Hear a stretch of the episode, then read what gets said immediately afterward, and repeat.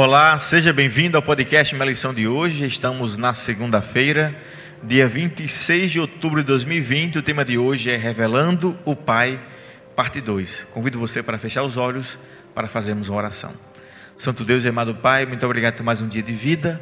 Obrigado pelo privilégio que temos de estudarmos Tua palavra, que possamos mais uma vez perceber a pessoa de Cristo como o centro da história e como centro de nossas vidas. Nos abençoa, é o que eu te peço, em nome de Jesus. Amém. Muito bem, o tema de hoje, para minha comédia, temos mais uma vez, temos mais uma vez aqui o pastor Harrison Bravo. O tema de hoje fala sobre Cristo revelando o Pai mais uma vez, mas hoje traz, traz um aspecto diferente. Traz o texto de João, capítulo 1, que é um texto clássico para provar a divindade de Cristo. João começa dizendo que no princípio era o Verbo, e ele utiliza a expressão no princípio de maneira proposital para lembrar o no princípio de Gênesis capítulo 1, versículo 1, que faz uma alusão à criação e assim colocando Cristo também, Pastor Harrison, na, no cenário é, da criação do mundo. Exatamente. Ele, no versículo 1, ele deixa bem claro é, já duas coisas que Cristo é, né? Que, que, fazem parte do seu ser, que é o estava com Deus e o era Deus. Então, Cristo estava obviamente no princípio, é, já inferindo que Cristo também era criador, né? Era um agente da criação, como a gente costuma dizer, e não era apenas um agente da criação, como também era o próprio Deus que estava ali criando todas todas as coisas, né? Ele estava no princípio com Deus, todas as coisas, né, o versículo 2 fala isso, foram feitas por intermédio dele. E sem ele, nada do que foi feito se fez. Então a gente entende aqui, de fato, não apenas a divindade de Cristo, mas entendemos também que ele é o próprio autor da criação, certo?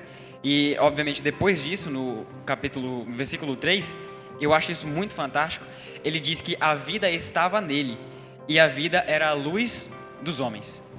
E no versículo 4 ele diz: A luz resplandece nas trevas, e as trevas não prevaleceram contra Lembrando contra que ela. a luz era um, foi um aspecto presente logo nos primeiros versos, né? Disse Deus: haja luz Haja e houve luz. luz. João faz aqui a alusão, mostrando que o próprio Cristo era a luz, né?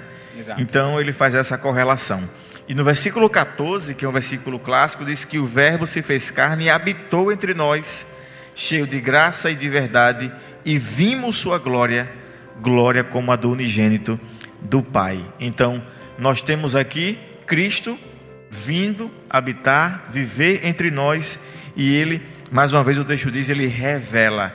Nós eh, podemos ver a glória de Deus através Da pessoa da pessoa divina de Jesus Cristo. E é bem interessante a gente entender um ponto é, histórico, chave aqui, é que a palavra que João usa para verbo no original é a palavra logos. E se você estudar um pouquinho de história e, e voltar ali para a época de Cristo, você percebe que essa palavra ela tinha um- uma, uma carga muito grande de filosofia. Né? Os filósofos daquela época, eles consideravam o logos, né, o que a gente chama hoje de razão, como a, realmente aquilo que move o ser humano, né?